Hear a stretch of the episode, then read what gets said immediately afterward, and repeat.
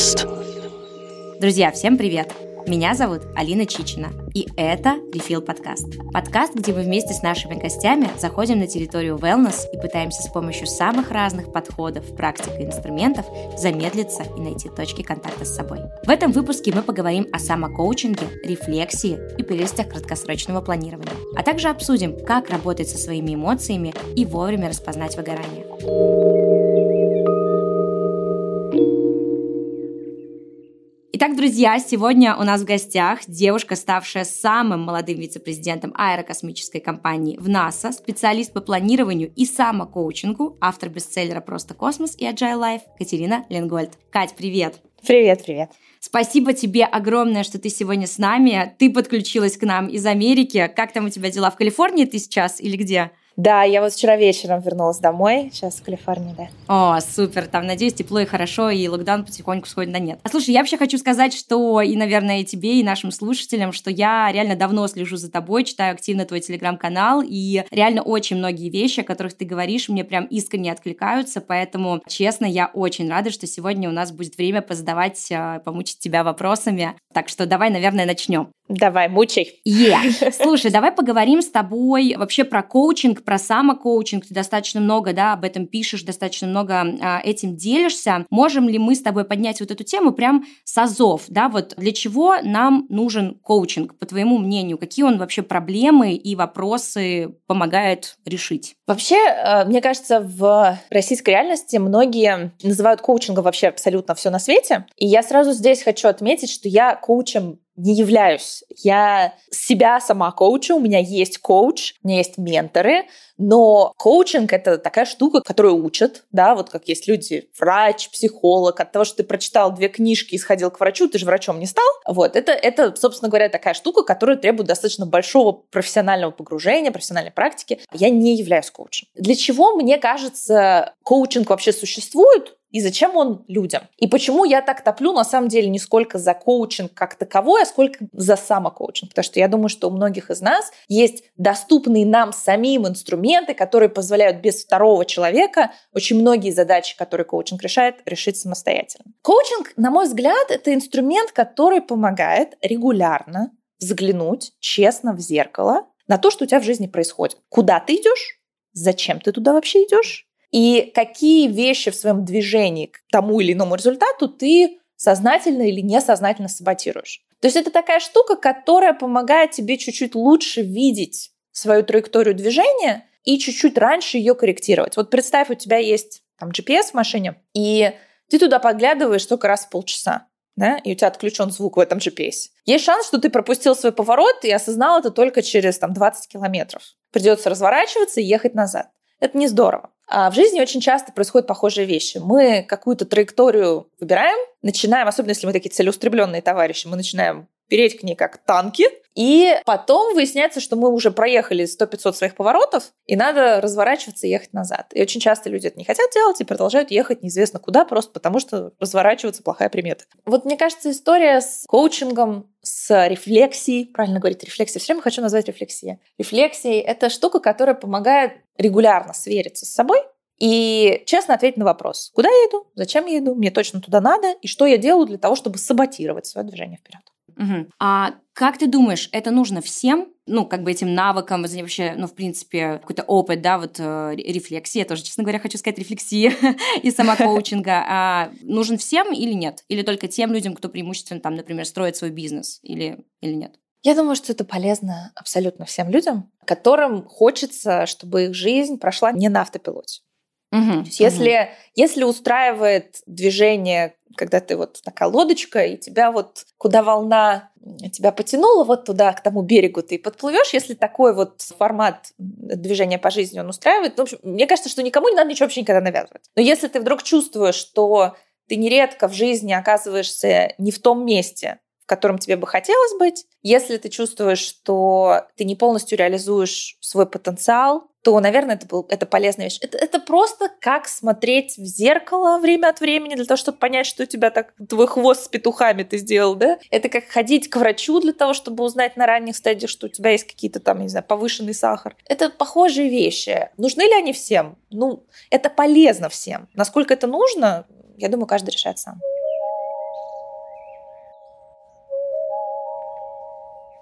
Ну вот и ты уже сказала, да, про постановку целей. Вот давай немножко поговорим об этом, если ты не против, да, потому что я, ну, честно, я думаю, что я, многие слушатели, иногда мы ловим себя на ощущение, что как будто мы немножко в своих целях путаемся или не до конца как будто бы в них уверены. Давай по пунктам, может быть, разберемся, с чего вообще начать самому вот эту расстановку приоритетов, да, какие э, шаги стоит делать для того, чтобы как-то укорениться в этой точке. И может ли там ли быть вообще у человека сразу несколько целей, например? Ну, вообще тема целеполагания, она моя такая самая, самая любимая. Я на эту тему две книжки написала. А, первая вещь, которую я очень хотела бы, чтобы э, ребята, которые нас сейчас слушают, услышали, это идея того, что долгосрочные цели не работают. Нам так много изо всех утюгов рассказывали про то, что если у тебя нет видения своей жизни на 20 лет вперед, то ты будешь, не знаю, просто твоя жизнь пойдет под откос, и ничего ты никогда не добьешься. Я, собственно, с этой парадигмой жила э, многие годы, довела себя до выгорания этой парадигмой. И я поняла одну вещь, которая кажется сейчас абсолютно очевидной, но на тот момент она мне казалась абсолютно неочевидной. А главное свойство выживания наших видов, да, главное такое свойство эволюционного процесса, который обеспечивает выживание, это способность адаптироваться. Да? Я думаю, все прекрасно помнят историю с динозаврами, которые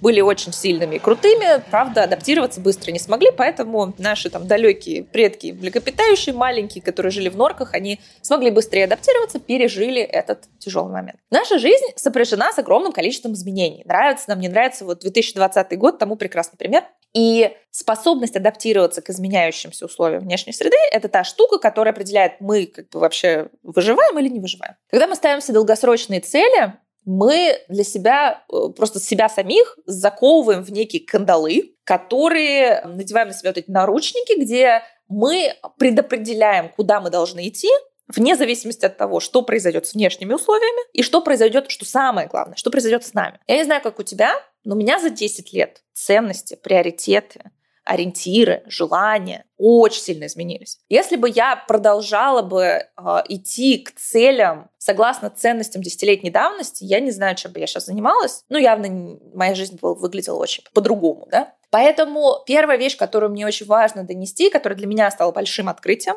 простым, очевидным вроде бы, но важно, это надо к чертовой бабушке перестать ставить себе долгосрочные цели. Это не только касается целей на 10 лет, это даже касается целей на год. Мы не можем адекватно почувствовать интервал планирования в один год. Это очень много. Нам очень сложно для себя оценить, сколько у нас будет ресурса, что мы можем успеть за год. Это очень тяжело сделать. Наша префронтальная кора, какая бы она у нас замечательная, не была и самая развитая среди всех других млекопитающих, она вот в таком диапазоне чувствовать время, ресурсы, предсказывать будущее не умеет. Поэтому я предпочитаю двигаться краткосрочными интервалами и ставить цели на интервал времени от 3 до 9 недель. Я начинала с 9-недельных спринтов. Сейчас я думаю, что оптимальный интервал движения — это 3 недели. Ты ставишь цели на 3 недели — Потом у тебя есть неделя интеграции для того, чтобы понять, что получилось, что не получилось, поставить новые цели и дальше три недели. Таким образом, у тебя получается приблизительно один месяц. Вот такой подход, он обеспечивает гибкость. Потому что ты можешь, во-первых, здраво оценить свои ресурсы. Тебе гораздо проще понять, сколько у тебя будет времени в ближайшие три недели, на которые ты можешь выделить на какую-то задачу, чем если у тебя стоит задача на год. Правильно? Во-вторых, ты можешь каждые три недели корректировать вектор движения. Когда ты понял, так, это, конечно, все здорово, но мне сюда не надо очень часто мы продолжаем, вот мы начали с этого, да, ты вот как поехал по трассе, свои повороты все пропустил, и ты уже не разворачиваешься назад. Каждые три недели, сверяясь с собой, ты можешь скорректировать свою траекторию движения. И здесь мы с тобой возвращаемся к теме самокоучинга, который помогает тебе регулярно смотреть в зеркало. И цели становятся неким, знаешь, вот цели — это, по сути, штука, благодаря которой ты можешь узнать очень много о себе. То есть удивительная вещь, когда э, ребята начинают проходить спринты, и сейчас моими спринтами я, по моим оценкам, где-то 200 тысяч человек заразила. вот интересная вещь, что люди думают, когда начинают проходить спринты, что они, ну, как бы главное, что они делают, это они вот идут к своим целям, потому что вроде как цель самая главная. На самом деле, в ходе движения к этим целям они очень много о себе узнают. О своих ценностях, о том, что им нравится, что им не нравится, какие у них есть слабые стороны, где они себя саботируют, какие у них есть ограничивающие убеждения. Потому что каждый раз, когда ты сверяешься с собой, ты начинаешь извлекать эти все важные уроки. И это и есть, в моем понимании, самый главный побочный эффект, который как раз проявляется вот в этом регулярной сверке и самокоучинге. Получается вот такая вот интересная история. Ты, с одной стороны, идешь к своим целям, при этом ты классно адаптируешься, и ты одновременно с этим узнаешь очень много о себе. И это самые главные знания, которые ты когда-либо можешь в жизни приобрести. Главные знания — это знания о том, кто ты, что ты, зачем оно тебе, где твои суперсилы, как ты их можешь применять. Ну, получается, сплошной вин-вин фактически, да.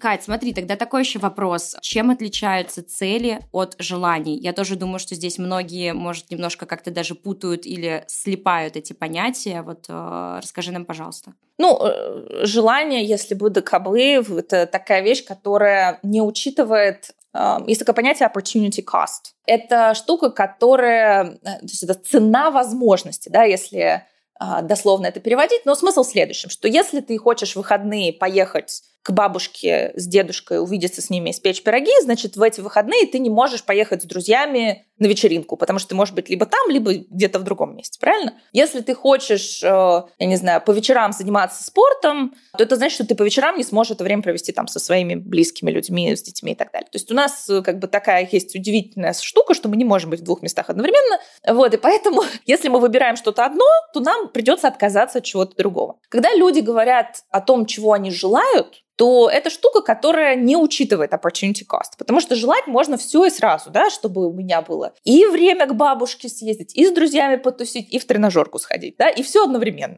По-крупному, э, да. Вот, да. Да, ну не только по-крупному, но и по неадекватному, потому что mm-hmm, оно не учитывает то, что как бы ты не можешь сделать очень много вещей одновременно. Вот такое есть большое важное правило. Ты можешь быть в одном месте в одно время, да. Есть mm-hmm. еще такая вторая часть, что э, у человека ограниченный не только временной ресурс, но и ресурс энергии. Люди тоже это не учитывают, когда они желают, потому что им кажется, что если они что-то там все напланировали, то у них каким-то невероятным образом вдруг на это появится не только время, но и энергия. То есть вот у них сейчас вот они, нету никаких сил и энергии, они в выгорании, а они сейчас пойдут, сядут, поставят себе какие-то огромные цели. И вдруг внезапно у них появится на это силы, да, появится на это энергия. Так не происходит. Поэтому вот эти все желания — это не что иное, как провоцирование. У нас есть такой прекрасный нейромедиатор, называется дофамин. Он в мозге отвечает за предвкушение удовольствия. Вот э, благодаря дофамину мы, собственно говоря, можем там, привыкнуть к каким-нибудь наркотическим веществам. Точно так же дофамин нас провоцирует, чтобы мы ели всякое сладенькое. В общем, это штука, которая позволяет нам предвкушать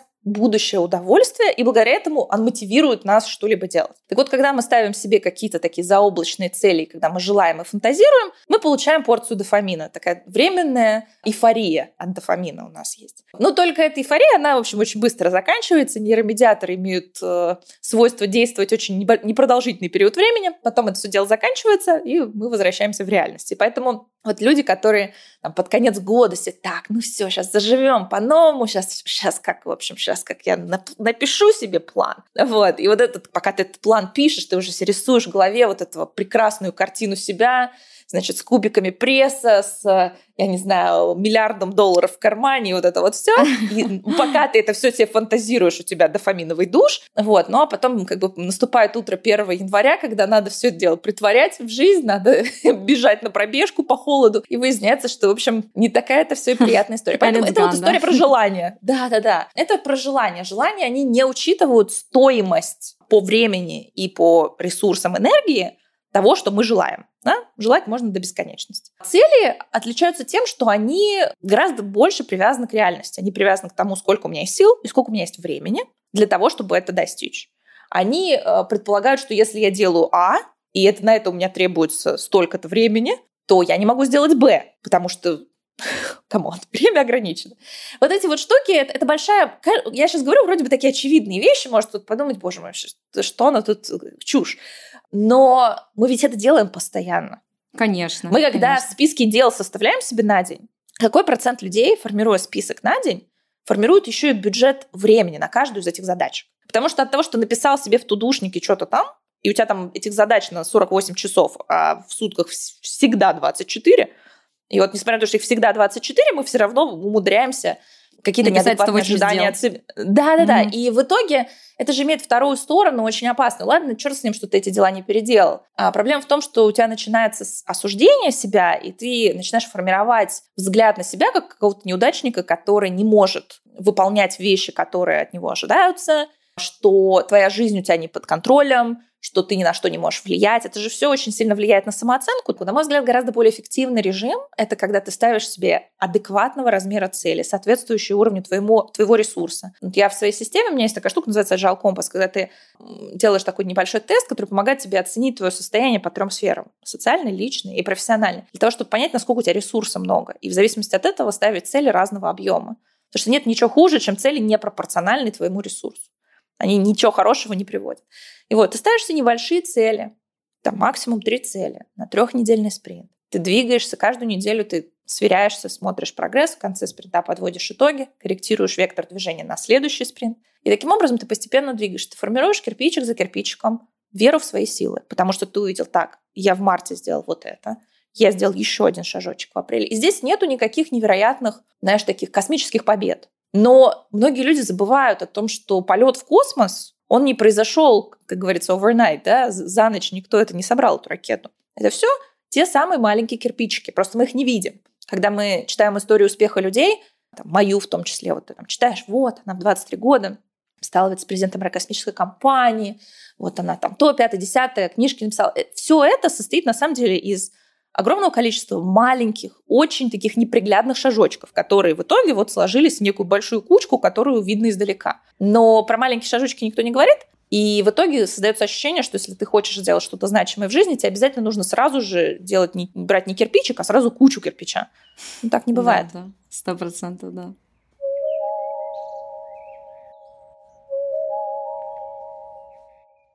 Кать, смотри, мы с тобой, и ты тоже затронула, мне это тоже супер откликается история про планирование, просто на самом деле у меня у самой э, был такой experience, и мне только э, занятия с психологом помогли осознать, что, Алин, 185 э, там занятий и каких-то планов на день, это немножко too much. И тогда я поменяла свою систему вообще планирования, начала планировать от обеда и от какого-то времени, которое мне нужно на то, чтобы реально подумать и не пытаться впихнуть в один день все невпихуемое. Ну вот, собственно, то, о чем сейчас ты нам сказала, и ну, с тех самых пор я прям начала активно это все дело проповедовать и пропагандировать. Давай, наверное, тоже поговорим, да, о планировании, потому что, собственно, с помощью него, да, мы идем к достижению наших целей, и тут ты абсолютный спец. Скажи, поделись вот своими какими-то основными принципами, да, тезисами планирования. Например, я знаю, что, насколько помню, ты адепт бумажных ежедневников, э, а не вот как мы сейчас любим забивать все в телефоны. Вот расскажи, поделись какими-то такими столпами, которые помогут адекватно планировать вообще свой день, да, конечно. Ну, а, я сейчас, у меня такая гибридная модель, связанная с бумагой и digital, потому что digital все-таки очень удобен, хотя, конечно, по ощущениям бумага приятнее. В общем, получается, это все равно некая гибридная история. Но если говорить о принципах, которые, в общем-то, одинаково применимы и к бумаге, и к телефону, и где угодно, то, наверное, первая вещь, которую нужно понимать, что наша способность фокусироваться, наша способность принимать решения, вообще, в принципе, думать, наша такая когнитивная функция, она неоднородно распределена в течение дня. То есть мы как-то так думаем, что вот все 24 часа, они плюс-минус одинаковые в плане того, что мы способны сделать. То есть если, неважно, когда ты это дело поставишь утром или вечером, как бы там час и тут час, да? Но это не так а, потому что наша способность концентрироваться, она очень сильно завязана на гормональный фон, который в течение дня меняется. И, в частности, есть такой прекрасный гормон кортизол, у которого плохая слава, потому что его считают стрессом. Но это не только стресс, на самом деле это способность фокусировать внимание. По-английски стресс — это ударение, да, то есть то, на что мы фокусируем внимание и такой, да, направляем фокус. Поэтому кортизол помогает нам фокусироваться. И уровень кортизола в первой половине дня, он выше. Поэтому нам легче концентрировать внимание. Поэтому задачки, которые вызывают у нас прокрастинацию, проще сделать в первой половине дня. Наша сила воли — это штука, которая также требует ресурса. И этот ресурс, он достаточно быстро заканчивается. Поэтому если вам нужно что-то сделать сложное, важное, то, что вы часто откладываете, вероятность это сделать в первой половине дня сильно выше, чем во второй. Конечно, это предполагает то, что вы нормально спите. Конечно, если вы там такой зомби после двух часов сна, вряд ли у вас утром будет сильно продуктивное время. Но при условии того, что у вас плюс-минус, кого, у кого у нас тут идеальный сон, наверное, не у кого, но если у вас плюс-минус нормальный график, то оптимально ставить приоритетные, сложные, когнитивно нагруженные задачки на первую половину дня. И очень здорово, если этих задачек будет не больше трех. Вообще, есть слово приоритет, в, ну, в русском языке есть приоритет, приоритет. В английском слово priority, оно от латинского происходит, оно до, по-моему, 19 века не имела формы множественного числа или даже до 20 века. Короче говоря, priority подразумевает то, что их не может быть 100-500. Если у тебя 100-500 приоритетов, то у тебя приоритетов нет. Поэтому ограничить количество а, дел, которые ты делаешь в первой половине дня, сделать их максимально важными, да, то есть вот эти вот рутинные созвоны, которые у тебя с командой, ставить их на первую половину дня, это такое немножко кощунство, потому что это то время, когда тебе проще думать, когда тебе проще принимать решения, находить какие-то необычные решения, это лучше делать до обеда. Да. Вот. Поэтому, поэтому, наверное, первая вещь, которую я бы посоветовала делать, это каждый день определять три вещи максимум, которые ты хочешь сделать до обеда, а, которые тебя сильно продвинут вперед. Это такие growth-driving activities, действия, которые приводят к росту. Номер раз. Номер два. Мы очень-очень часто переключаемся между задачками и думаем, что мы очень крутые, что можем так вот одной рукой чесать себе ухо, значит, другой ногой печатать отчет, третий еще так в ютубике что-то ковырять. Так не работает. Наш мозг не имеет режима параллельной работы, когда речь идет о задачах, требующих такой мыслительной именно нагрузки. То есть мы можем, конечно, идти пешком, дышать и говорить по телефону, да, а, то есть вроде бы как бы три действия, но э, на самом деле э, только одно из них является действием, которое требует нагрузки префронтальной коры. Да? Это вот та часть, которая рациональное мышление, которая логика и вот это вот все. Обработка визуальной информации, обработка языковой информации. Но в параллель мы не можем префронтальную кору использовать для сразу там, трех задачек. Так не работает. А, поэтому в реальности мы вместо того, чтобы делать эти три задачки параллельно, мы реально просто по, по несколько секунд делаем каждую задачку и переключаемся между ними очень быстро. Мы можем не замечать этого, но на это расходуется очень много энергии. Поэтому мультизадачность прям в топку ее – и yes, если... наконец-то! вот, а, абсолютно однозначно, но это как бы easier said than done, да, проще просто сказать, сложно сделать, а, потому что мы настолько к этому привыкли, у нас постоянно телефон рядом лежит, мы туда поглядываем, постоянно там какие-то уведомлялки приходят в почте, и, ну, самый простой шаг, да, это отключить все эти уведомления. Телефон вообще очень полезная штука. Вот на те самые первые половину дня, когда у тебя важные задачки, телефон просто в другую комнату отнести. Ты отключаешь, не... относишь? Отношу, да. Если сложные задачки делаю, прям отношу. Потому что он постоянно в, в фоновом режиме, он все равно забирает кусочек энергии. Согласна. Потому что ты все равно мониторишь, mm-hmm. что там, если загор... вот, Ты же сразу реагируешь, если телефон загорелся. Даже если Конечно, у тебя в уголочке как... лежит, а, ты просто сразу... это автоматически. Собака Павлова, ты, да. Да, ты периферийным зрением все равно за ним наблюдаешь. И это забирает у тебя фокус. И самые хорошие, самые ценные вещи нужно делать с высокой концентрацией.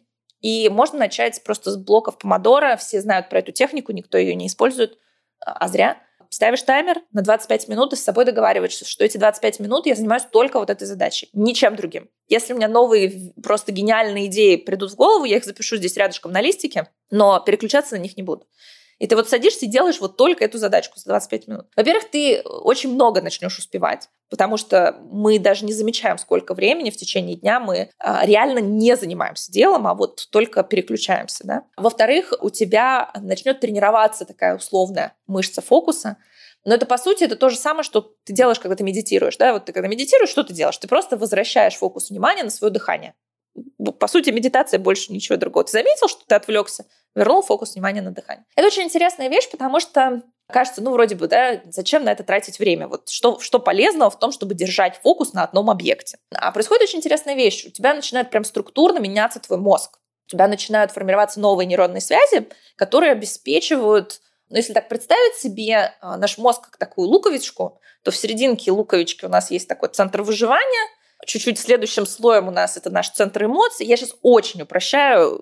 Те, кто слушает нас, кто занимается реальной нейрофизиологией, сейчас скажут, там же очень много нюансов. Но для, для понимания, да, Они есть некие там... Да, простите меня, пожалуйста, я с удовольствием с вами подискутирую на более сложных языках, но, но сейчас просто для понимания это важно. Есть центр выживания, есть центр эмоций, и есть центр разума и логики. Да? И вот внешняя оболочка – это наша самая префронтальная кора, такая морщинистая. Вот, вот это, собственно, она и есть. Так вот, интересное дело, что если мы хотим быть то, что называется, в контакте с собой, нам нужно максимально интегрировать вот эти вот слои луковицы. Да? Если у нас наши эмоции, мы их не замечаем, ну, например, вот, я не знаю, произошло какое-то событие, которое, не знаю, Вася сказал, вот ты дурак. И ты такой, как ты мог? И у тебя начинает зашкаливать твоя эмоциональная часть, и ты готов этому, этому Васе оторвать голову, несмотря что Вася твой начальник, и если, в общем, ты как бы сейчас ему оторвешь голову, то ничего хорошего из этого не произойдет. И, соответственно, твоя рациональная часть отключается, и ты, вот у тебя твой, твой эмоциональный слой луковицы начинает включать максимальную громкость. То же самое происходит, например, когда мы сталкиваемся с ситуацией, когда нам нужно выйти из привычного для нас шаблона поведения – и включается наша выживательная часть. Есть такая прекрасная маленькая область, называется амигдал или миндалина. Я ее называю еще вахтершей. Это когда ты, ты хочешь сделать что-то нестандартное, она такая, подожди, подожди, подожди, мы же можем потенциально умереть от этого.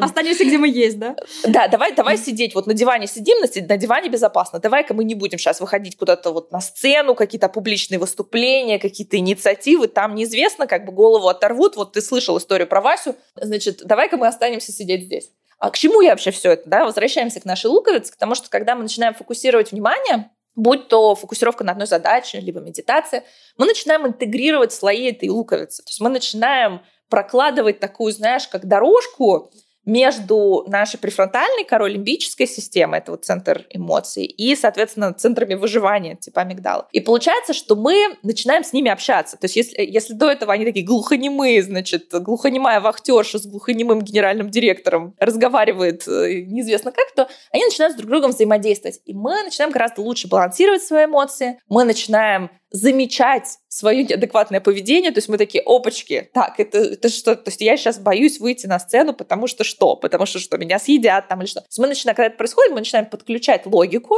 к вещам, которые вызывают у нас эмоциональные реакции. Вот это и есть самый коучинг, когда ты начинаешь выстраивать диалог внутри своего мозга, у которого есть разные такие векторы мотивации, и у тебя получается интегрировать эти все слои луковицы, и в итоге ты становишься более сбалансированным человеком, который может идти туда, куда он хочет идти, а не туда, куда его сейчас вот э, взорвало лететь, потому что он просто не может этим процессом управлять. Получается такой, знаешь, хороший двигатель внутреннего сгорания, а не просто динамит, который как бомбануло, так бомбануло, да, то есть снесло по... по Полетело все. Да. То есть это вот две вещи, с которых бы я начала. А, опять же, больше трех вещей людям советовать нельзя. Поэтому ограничимся двумя. Первое – это приоритетные задачи в первой половине дня не больше трех штук. И вторая – работа над этими приоритетными задачами без, без переключения внимания блоками по 25 минут. Начнете фокусироваться дольше 25 минут, можете увеличивать длительность этого блока, но, поверьте мне, с непривычки даже 25 минут не отвлекаться достаточно тяжело среднестатистическому человеку. Поэтому отрабо- отработайте это. 25 минут работаешь, 5 минут перерыв, можно повтыкать в соцсети, я не знаю, что там, заварить себе вкусного чаечка. Перезагрузиться. Перезагрузиться да, и заново. Угу.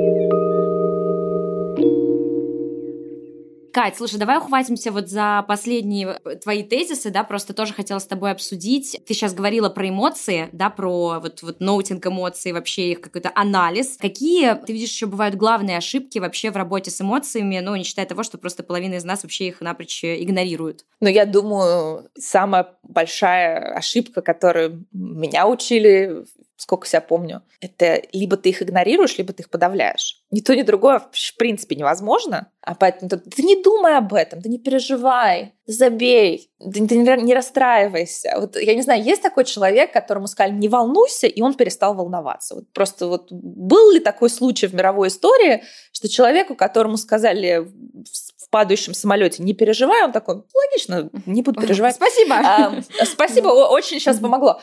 Нужно понимать, что мы, в принципе, не можем подавить эмоцию. Мы ее можем, знаешь, как закопать, засунуть под ковер, да, и, скорее всего, это где-то вылезет потом, называется соматизация эмоций, когда у нас в теле вылезает эта вся красота, и ничего хорошего, в общем, не происходит. Эмоции — это штука, с которой нужно работать. Самый лучший способ проработать любую эмоцию — это ее заметить, и ее проговорить. То, что вот маркировка эмоций, нейминг, лейблинг, как их только не называют. Короче, смысл в чем? Ноутинг, кучу крутых английских слов мы знаем. Значит, эм, смысл в чем? Смысл в том, что, возвращаясь к нашей луковице, вот э, префронтальная кора, в ней есть как раз языковой центр. То есть мы не можем что-то назвать каким-то словом, не используя префронтальную кору. А эмоции, как мы говорили уже, да, это вот этот слой лимбической системы, то, что под ней находится. Когда мы начинаем говорить так, я чувствую напряжение, я чувствую страх, я чувствую себя небезопасно. То есть ты начинаешь использовать слова. А слова — это инструменты нашей внешнего слоя луковицы префронтальной коры. И благодаря этому ты начинаешь налаживать связь между лимбической системой и префронтальной корой. Это очень интересно. Кстати, еще любопытная штука. Ты не можешь подавить эмоцию, но ты можешь перенаправить свое внимание. И если у вас такая пиковая, сильная эмоциональная реакция, то один из способов, например, это переключиться в какую-то активность, которая требует вот прям логики, вот чисто префронталки, да, чисто префронтальной коры. Например, можно сесть, порешать кроссворды, порешать уравнения, потому что это абсолютно не эмоциональные штуки, которые требуют вот как раз-таки исключительно функции префронтальной коры. Не всегда будет получаться, но если есть такая возможность, а, прикольная штука. Есть еще способы, как ты можешь регулировать эмоции снизу. Я называю такой подход снизу. Вот сейчас рассказываю тебе то, что сейчас будет ложиться в основу моей следующей книжки. Такой спойлер.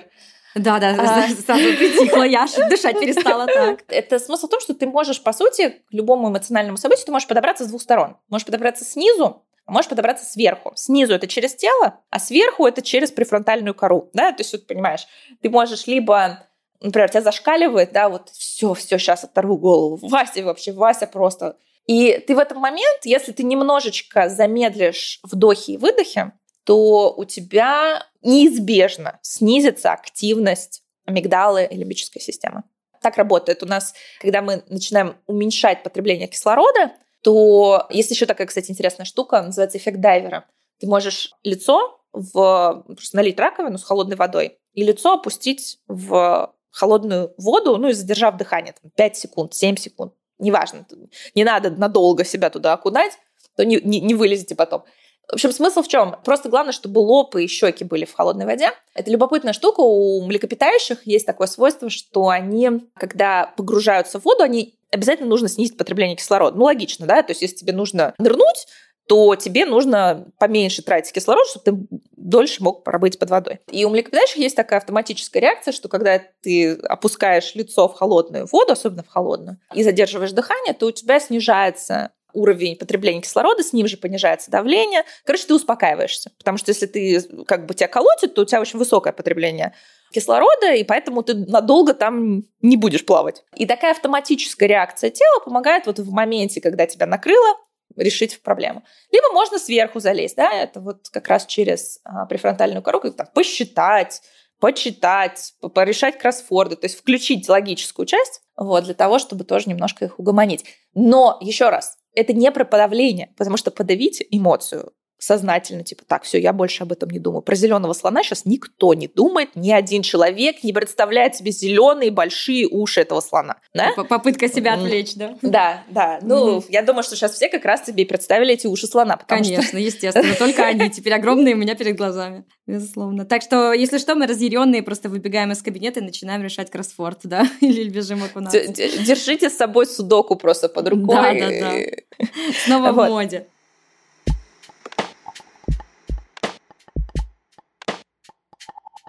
Кать, ну, на самом деле, вот мы и подобрались к этому страшному слову «выгорание», и очень хочется, чтобы ты подробнее рассказала нам об этой теме. Насколько я помню, ты говоришь, что есть четыре стадии на пути к выгоранию. Расскажи нам, пожалуйста, об этом поподробнее. Выгорание, оно происходит, на самом деле, не одним махом, да, что ты вот сегодня, вчера бегал, прыгал, а сегодня ты абсолютно выгоревший. Он проходит стадии. И мне, наверное, хотелось бы обратить внимание на ранние стадии выгорания, потому что чем раньше заметил, тем быстрее лечить. И первые стадии выгорания мы с тобой немножко этого коснулись. Это момент, когда у нас начинает понижаться уровень дофамина. И э, дофамин мы помним, да, это вот это такое приподнятое состояние от предвкушения чего-то хорошего. Это наш аналог нашей психической энергии, очень полезная штука, очень, очень классный нейромедиатор. Проблема в том, что мы его часто используем не по назначению, и вот в частности, когда у нас начинает снижаться уровень яркости нашей жизни, нам хочется как-то добавить огонька, и э, мы нередко это делаем в поисках изменений. И вот как раз история с тем, что мы себе ставим такие прекраснейшие цели, влюбляемся в новую нереальную версию себя и своего будущего, это как раз штука, которая помогает нам скомпенсировать падение дофамина на ранних стадиях выгорания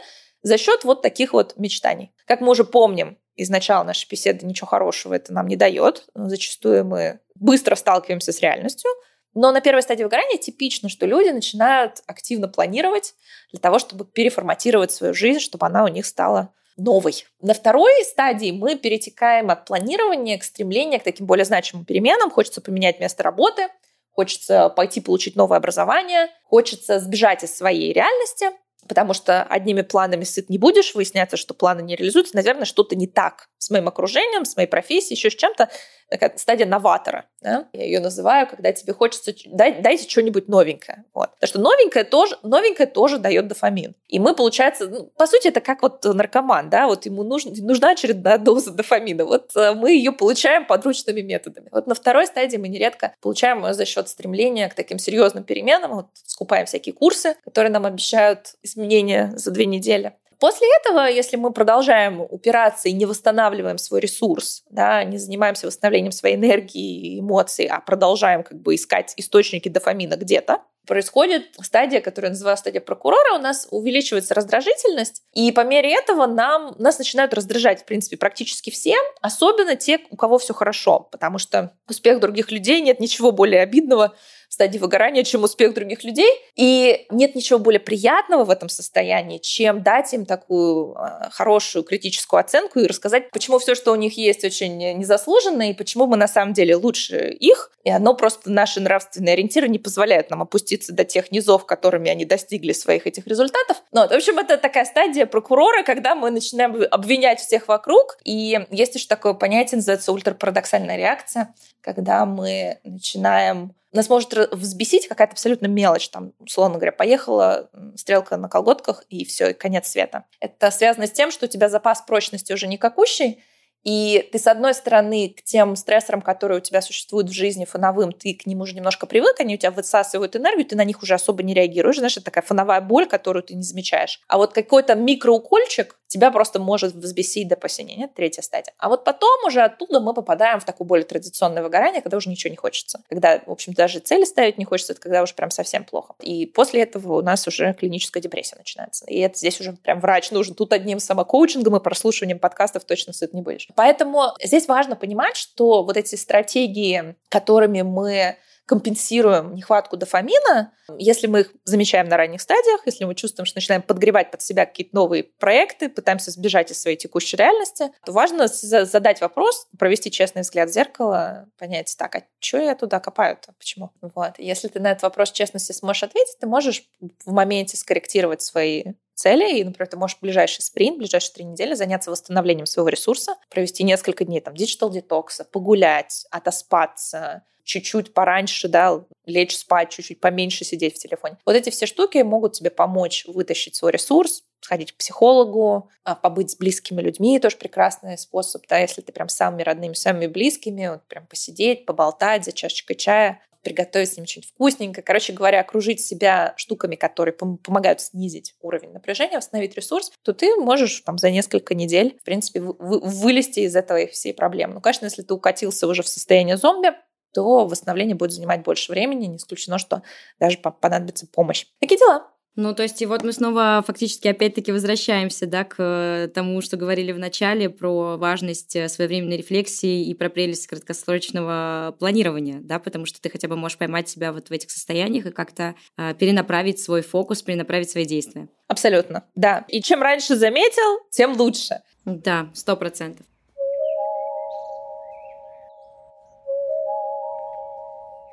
Ну и на самом деле у меня осталось всего два маленьких вопросика для тебя, уже таких, знаешь, больше, ну, тоже на самом деле для нас очень важных, э, но, наверное, более расслабленных для тебя. И, в принципе, для эффективности, мне кажется, всегда нужен хороший отдых. Расскажи, что для тебя отдых и вообще какие вещи тебя наполняют. Да, я, кстати, в дополнение, раз мы с тобой про продуктивность заканчиваем разговор, мы можем слушателям дать ссылку на моем сайте lingol.org. Можно, э, во-первых, бесплатно скачать мой ежедневник, во-вторых, к этому ежедневнику идет бесплатное видео, которое рассказывает, как этим всем пользоваться. То есть, если хочется попробовать эти спринты, поставить цели на три недели, отслеживать прогресс, то просто есть там PDF-чик, который очень удобно распечатать, заполнить, и там же видео все абсолютно бесплатно, которое позволяет тебе эти цели поставить, какие вещи учитывать нужно, как все это заполнять. Так что, а, если интересно, прям lingol.org. Вау, Кать, спасибо. спасибо большое. Мы обязательно поставим в описании. Это супер. Спасибо. А теперь говоря про отдых. Отдых зависит от того, что устала, да, то есть вообще сам по себе отдых – это, по сути, переключение формата деятельности. Поэтому зависит от того, от чего ты устал,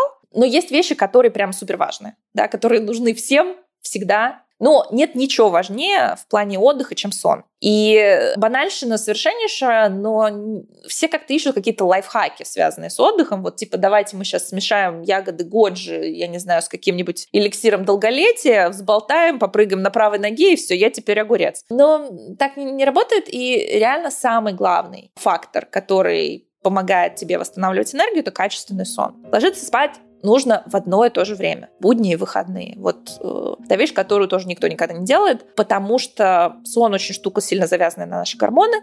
Если мы ложимся спать в разное время, то наш организм не понимает, к какому моменту нам эти гормоны нужно готовить. Как вот представь, у тебя есть там помощница дома, которая готовит тебе ужин. Она никогда не знает, когда ты захочешь ужинать. И, в общем, получается, что а, суп всегда либо слишком горячий, либо слишком холодный, либо еще вообще не готов. Вот то же самое происходит с нашими гормонами, которым нужно какое-то время для того, чтобы нас подготовить ко сну. Если мы все время в разное время ложимся спать, то качество нашего сна очень сильно меняется. Мы дольше не засыпаем. И вообще сон — это такая сложная структура. Это не то, что ты лежишь с закрытыми глазами, считай сон. У нас есть там разные зоны внутри этого процесса, и разные вещи в это время происходят с нашим мозгом, с нашей иммунной системой. И если у тебя вся эта история с гормонами сбита, то ты можешь как бы спать, но качественного сна в этом будет немного, да? Ну, то есть это вот как, знаешь, ты, если ты пришел в тренажерный зал, это же еще не значит, что ты как бы сильно там занимаешься. Ты можешь там просто круги понаворачивать и как бы и уйти через час. А можешь реально хорошенько поработать. Да. И э, здесь примерно то же самое со сном, да? Наверняка многие знают, что ты там в самолете можешь 8 часов проспать, но вряд ли ты будешь очень бодро и весел, потому что качество сна очень низкое, когда шум. И вот то же самое происходит, когда мы ложимся, черт знает когда, когда мы пьем кофеин, кофе, крепкий чай, матча. Я вот матч очень люблю, после двух часов дня влияет на качество сна достаточно сильно. Помимо этого, э, мы очень часто спим в не темном помещении, то есть у нас там куча светящихся объектов вокруг. Это на самом деле кажется мелочью, но это сильно влияет на качество сна. Поэтому плотные шторы, выкинуть к чертовой бабушке все эти светящиеся будильники, заклеить эти лампочки все, потому что понижает, опять же, качество сна достаточно сильно. Вот. Но если говорить о единственной вещи, которая там вот самое главное, я все время стараюсь... Ты можешь дать человеку там, 50 лайфхаков, он выберет, который ему самый простой, и а, скажет, ну вот я вот, вот это буду делать.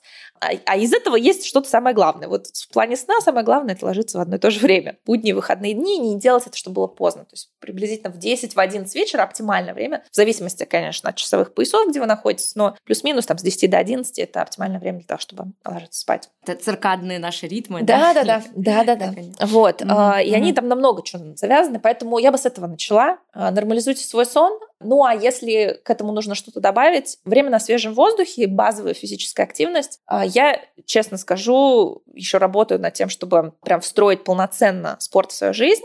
Мне это тяжело дается, но в моей жизни каждый день есть час какой-то физической активности. Это не значит, что я там тягаю гантели, вот это мне пока сложно себе заставить, но я иду на прогулку с собакой, и иду быстрым шагом. И если говорить о именно эффекте для отдыха, да, не сколько эффекте там для тела, для организма, а вот именно просто для восстановления энергии, то а, приблизительно час подвижности, да, не сколько спорта, сколько подвижности нам нужен каждый день. И а, в идеале в первой половине дня, прям сразу после пробуждения, во-первых, лучше проснетесь, опять же, запустится гормональная история. Вот, поэтому для меня вот это прям такое святое дело. Особенно это легко, потому что у меня собака, и, в общем, тут как бы хочешь, не хочешь, она мне очень быстро это...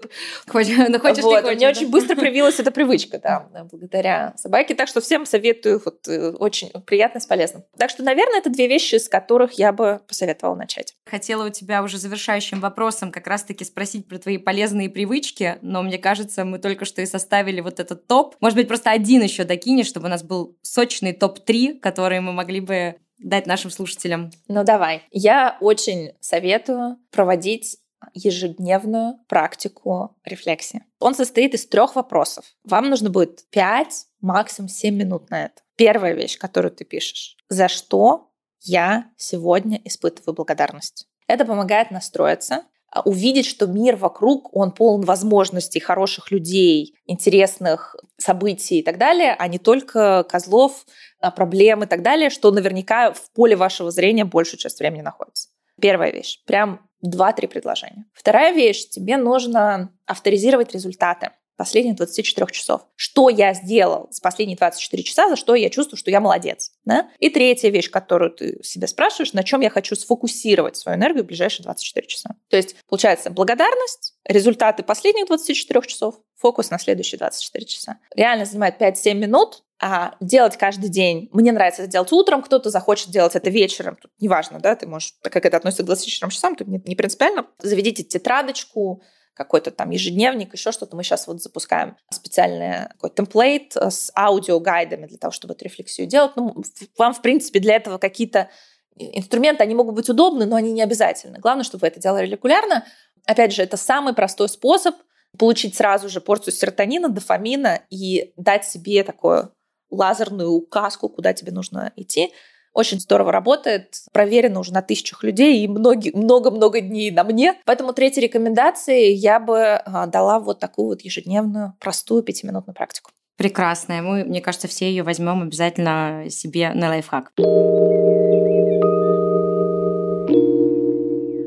Катя, спасибо тебе огромное. Мне кажется, это было невероятно круто, очень познавательно. И мы все сегодня, наверное, вдохновились на рефлексию, да и на самом деле просто вдохновились, потому что пища для каких-то размышлений и звоночков к действию, мне кажется, ты сегодня нам дала очень-очень много на прослушивание неоднократное этого подкаста. Так что спасибо тебе огромное. Было очень-очень приятно с тобой сегодня а, поговорить. Спасибо тебе большое. Если захочется еще, можно дать ссылочку на мой телеграм-канал. Я туда регулярно свои а, мысли в аудиоформате закидываю, так что буду, буду рада быть полезным. Спасибо большое, что пригласили.